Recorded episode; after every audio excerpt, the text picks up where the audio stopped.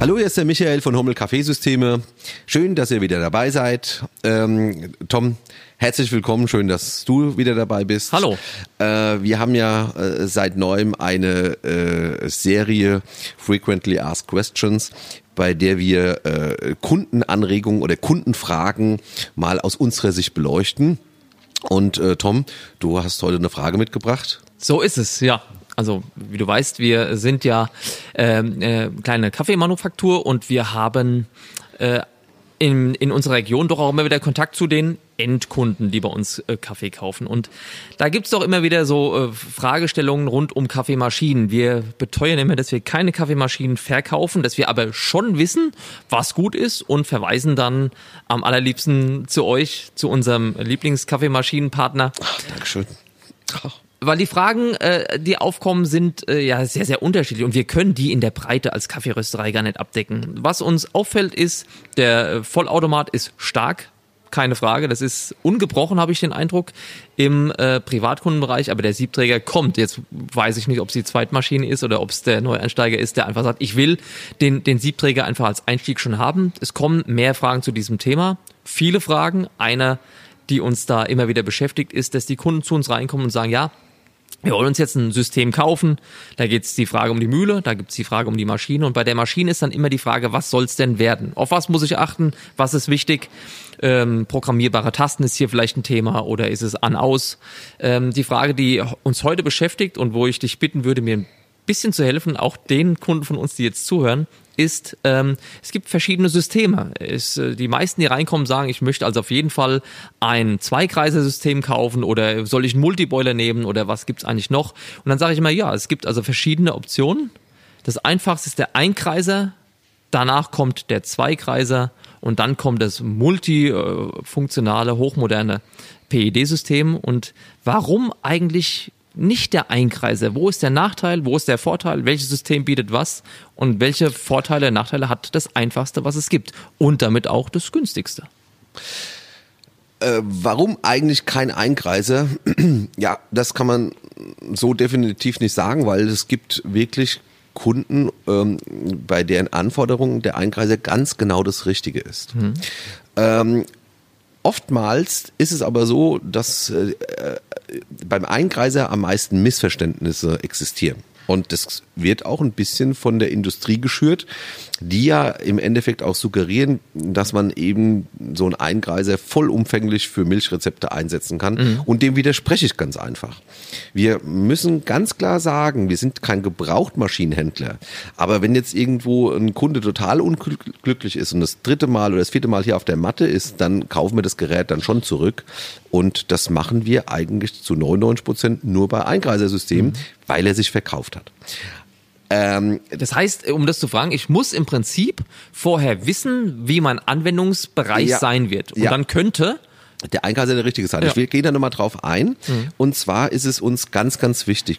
Wir machen äh, das komplette Team, die sind alle hoch ausgebildet, teilweise äh, zertifizierte Baristi. Ähm, wir flehen den Mann an, äh, uns quasi oder die Frau zu sagen, ähm, machen Sie Cappuccino, steht es auf Ihrem, äh, auf Ihrem äh, Menüplan, möchten Sie das gerne machen?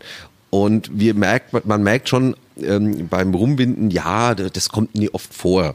Aber dann kommt es eben doch vor und für den Dauerbetrieb äh, äh Milchschaum zu ähm, aufzuschäumen mit einem Eingreisermaschine ist die Maschine einfach nicht gemacht. Muss man ganz klar sagen. Ich erkläre das mal technisch. Das wollte ich jetzt gerade fragen. Wo ist denn der technische Unterschied Also grundsätzlich, wir haben ähm, in der Maschine einen Boiler, mhm.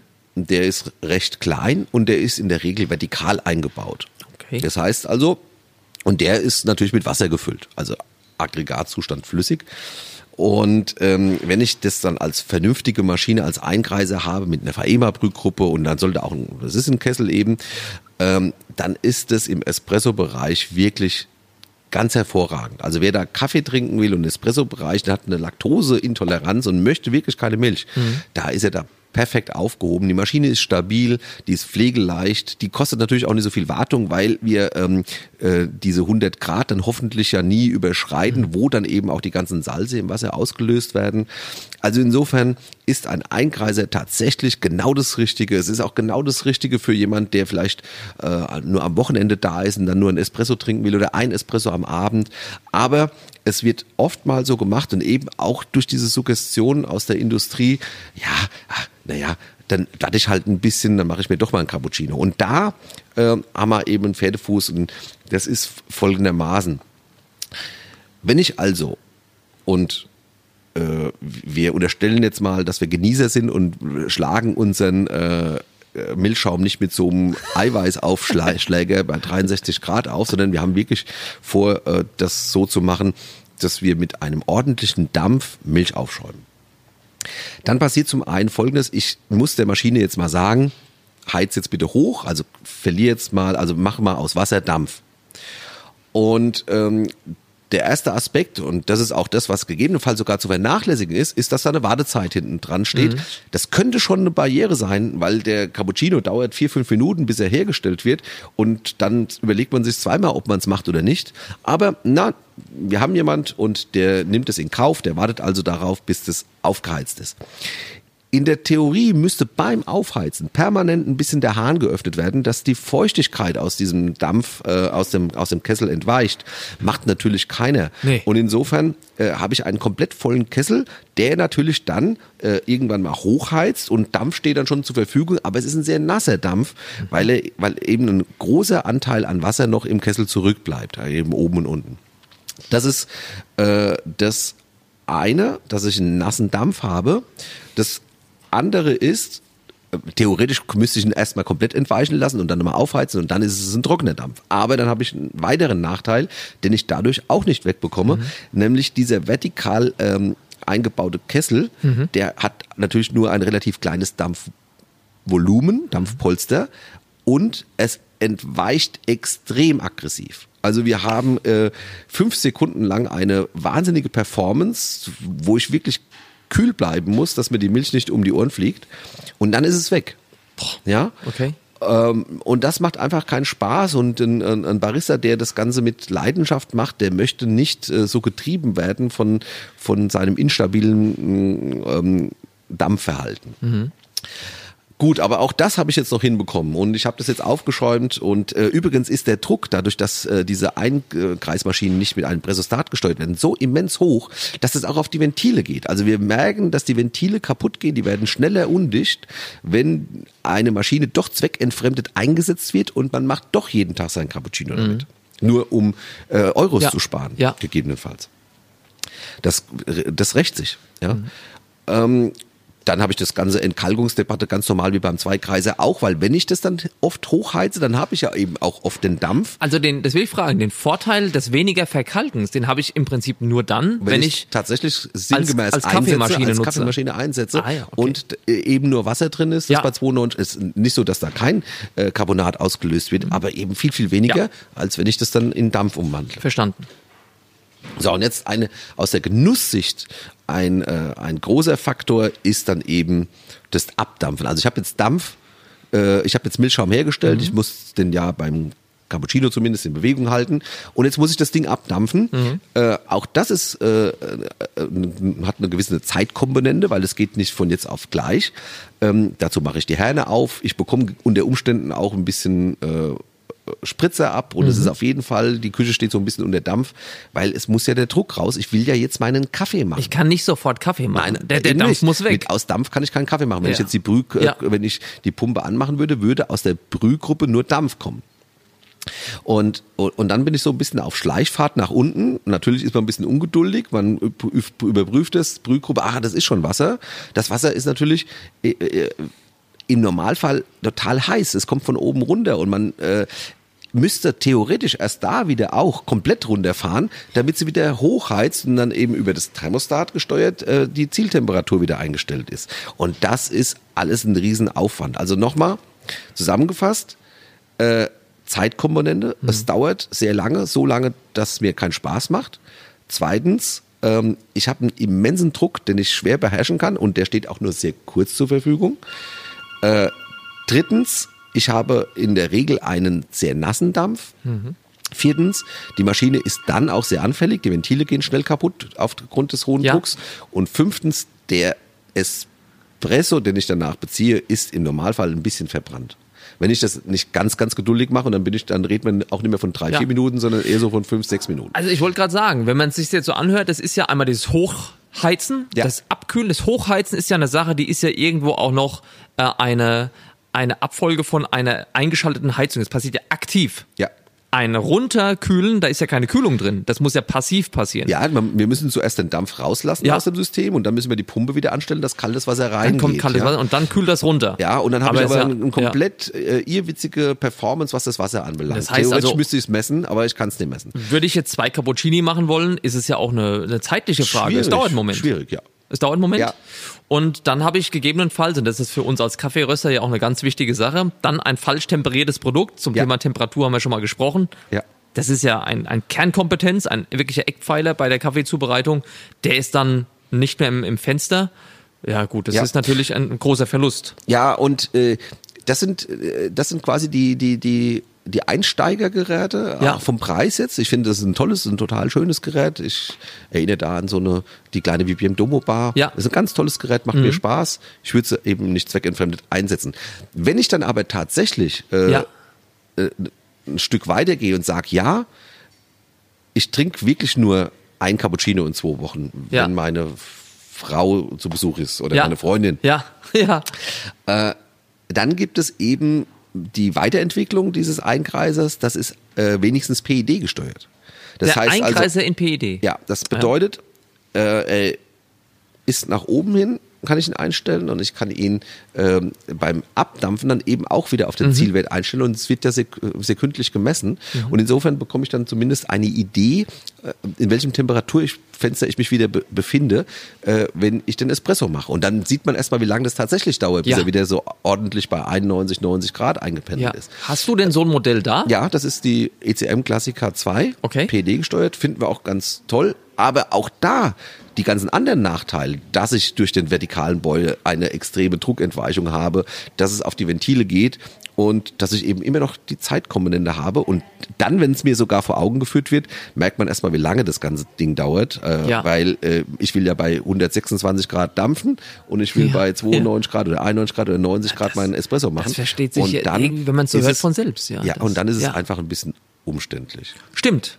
Ist umständlich und geht auf die Qualität. Wenn ich aber, wenn ich wirklich für mich festlege, Ja. ich bin ja so ein Typ. Ja. Also für mich, Ja. das klingt jetzt verrückt, wäre der Einkreiser nicht undenkbar zu. Hause, weil ich keine Milch schäume. Ich bin Nein, kein Cappuccino-Fan. Eine ganz tolle Lösung. Ich bin Espresso-Trinker. Oder, und dafür oder, geht oder es. ein Americano. Ja. Bin, eine ganz tolle Lösung. Geht gut. Ja, ganz. Also auf jeden Fall lieber sowas wie ähm, diese, dieser neue Trend dieser chinesischen Maschinen, wo Durchlauferhitzer Ja. kombiniert werden mit integrierter Mühle und eigenem Tampen. Oh. Und äh, äh, das das, klingt ist, abenteuerlich. Ja, dann lieber äh, sich genau einordnen, wenn das Budget Ja. noch nicht da ist, dann trinke ich halt nur Espressi, aber da ist es, äh, macht man wirklich nichts falsch, sobald kein äh, Cappuccino oder Latte Macchiato als Lieblingsgetränk äh, reklamiert ist. Du hast jetzt eine ECM als Beispiel genannt, die Ja. hier von euch dann empfohlen werden würde. Der, Die nächste Maschine von ECM, die dann im Verhältnis äh, anschließen würde als Zweigreiser, wo ist der preisliche Unterschied? Wie muss ich mir das als Kunde vorstellen? Ähm, wenn mich nicht alles täuscht, äh, 12,99, 18,49. Ja, das ist doch schon. Deshalb kommt die Frage vielleicht hier und da schon auf. Tut's Ja. das für mich nicht, weil sie könnte ja schäumen, aber ich glaube, mir muss man wirklich Nein, es ist so wirklich, deutlich, wie du es es jetzt ist sagst. ein unzufriedener, es Ja. wird ein unzufriedener Kunde und wir sind ganz, ganz proaktiv. Ja. Bitte denken Sie dran, Ja. sie ist nicht zum Schäumen gemacht. Ja, sehr interessant. Der Zweigreiser schließt sich ja dann in dieser Hierarchie der Maschinen, sage ich jetzt mal, im Siebträgerbereich an, nach oben. Er rundet Ja. es nach oben etwas ab, weil das eine Sache ist, die ich als Kaffeeröster ja wirklich im Fokus habe, ist ja die Konstanz im Geschmack.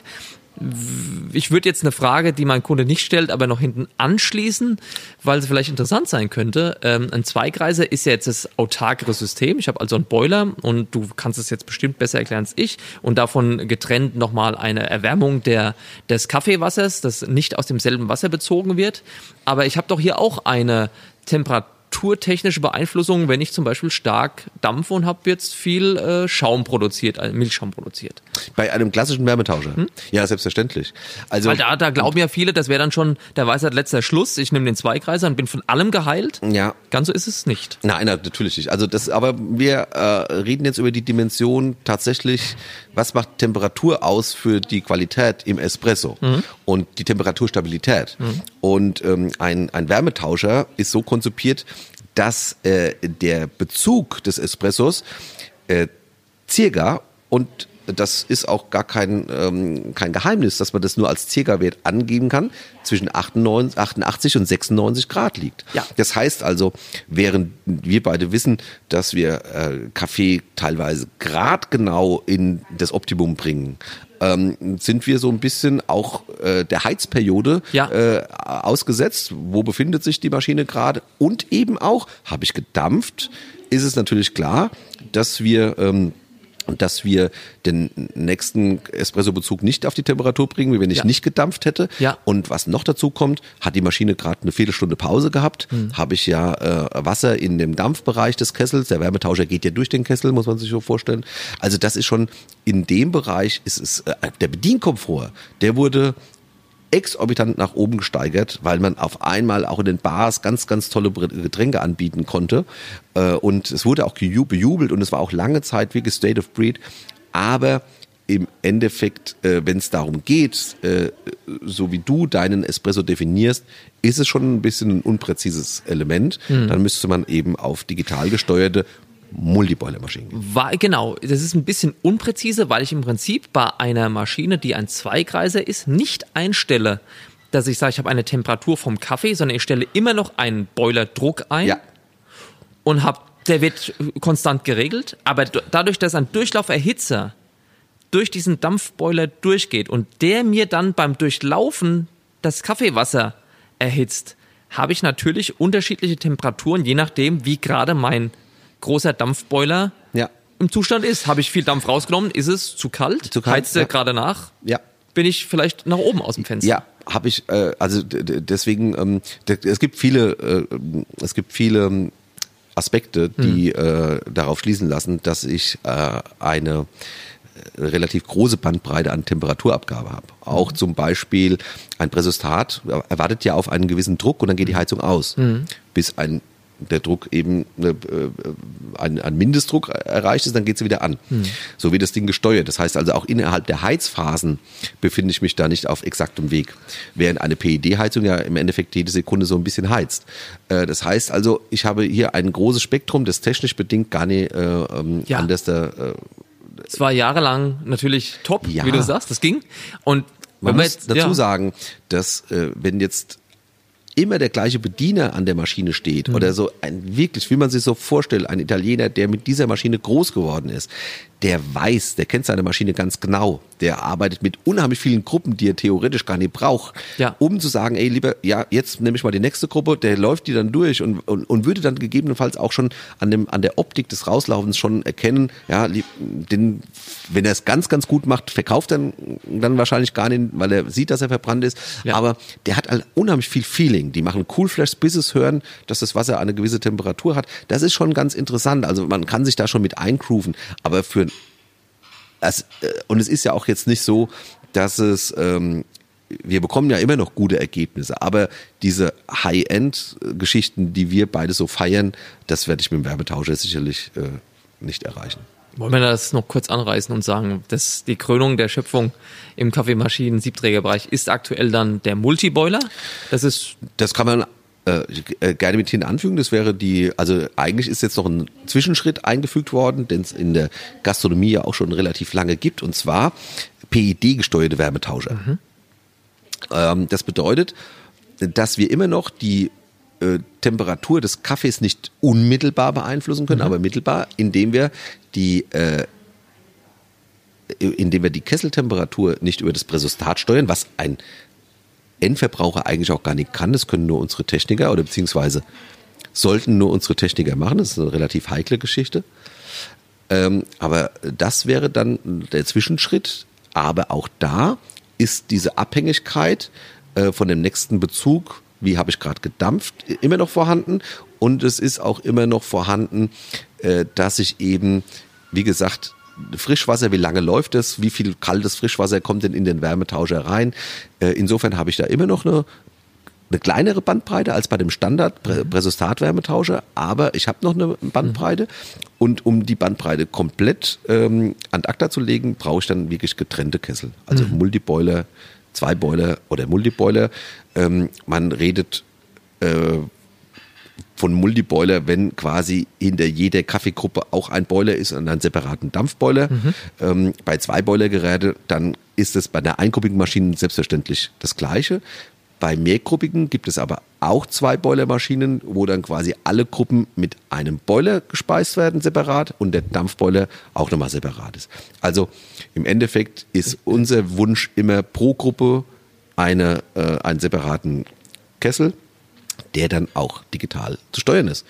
Ich bin dann unabhängig davon, ich kann dampfen, so viel ich will, weil ja. es aus dem separaten Kessel entnommen wird. Ich mache meine Dampfgeschichte äh, fertig und habe meinen Schaum gemacht oder meine Milchcreme und beziehe dann aus einer perfekt temperierten Gruppe, weil ein eigener Boiler dahinter ist, den wir eingestellt haben, optimales Kaffeewasser, unabhängig davon, ob ich kurz oder lang gedampft habe. Ja, ganz genau so ist es. Und das ist, ich glaube, das ist eine gute Zusammenfassung, denn ähm, der Kunde muss ja im Prinzip wissen, es gibt den Einkreiser, Einkreiser ja. PED. Zweikreiser, Zweikreiser PED ja. und den Multiboiler PED gesteuert. Multiboiler gibt es sogar nicht als PED, aber das haben wir nicht, weil das macht dann keinen Sinn. Sehr gut. Okay. Also diese Bandbreite aber, gibt es. Jetzt ja? sollten wir aber auch der Vollständigkeit noch sagen, dass natürlich der äh, Multi, die Multiboiler-Maschine ein etwas höherer Pflegeaufwand bedarf, weil mhm. er nicht äh, so einfach zu entkalken ist. Mhm. Sollte, Entkalkung sollte von einer Fachwerkstatt durchgeführt werden. Es gibt natürlich Entkalkungsansätze, die wir mit unseren Kunden durchgehen. Wir empfehlen da, kennst du ja, ja. Äh, mineral, äh, mineralisiertes Wasser, ja. äh, Ionentauscher, ja. das quasi Carbonat rauszieht und ähm, äh, Magnesium abgibt. Mhm. Dann bekommen wir eben perfekte Ergebnisse. Mhm. Also es ist eine Frage der Anwendung was will ich mit der Maschine Ganz machen? Genau. Musst du lange zuhören, bis ja. du den Kunden einordnen kannst. Der Kunde muss, äh, äh, teilweise ist es mir sogar recht, wenn der Kunde sich nicht am gleichen Tag entscheidet, mhm. sondern einfach nochmal drüber schläft. Nimm's mal mit. Weil ähm, das, wir können eben auch aufgrund der Menge der Maschinen, die wir da haben und die auch alle angeschlossen sind, mhm. ich denke, den, den Kunden sehend machen, aber entscheiden muss es dann er. Und wie gesagt, es gibt ganz, ganz viele Leute, die mit dem einen Kreis sehr glücklich sind. Es gibt aber auch ganz viele Leute, die äh, da am falschen Ende gespart haben mhm. und den Cappuccino vermissen oder wenn sie ihn machen, mit der Maschine nicht zufrieden sind. Hast du die Frage, finde ich, super beantwortet. Mir ist viel klar geworden. Ich hoffe, den meisten Zuhörern auch und ja, vielen Dank dafür. Dann ähm, möchte ich mich bei euch auch verabschieden. Vielen Dank, Tom, dass du wieder da warst. Hat mich ähm, gefreut. Wir äh, würden uns natürlich auch freuen über Anregungen, falls irgendeiner ein Thema hat, das wir in dieser äh, Serie Frequently Asked Questions bearbeiten sollen. Dann machen wir das gerne. Ähm, des Weiteren möchte ich noch in eigener Sache sagen, dass wir unsere unsere Seite Hommel Kaffeesysteme äh, äh, in die Richtung überarbeiten, dass da auch einige ähm, Videos drauf zu finden sind, die im Endeffekt auch dieses Thema, das wir gerade besprochen haben, nochmal erschlagen. So ein bisschen so ein Einkaufsratgeber und auch so ein paar Tutorials, wie man einfach mit äh, Maschinen umgeht und äh, wie man einen besseren Kaffee bekommt. Also Tom, dann bis zum nächsten Mal. Bis zum nächsten Mal. Ciao.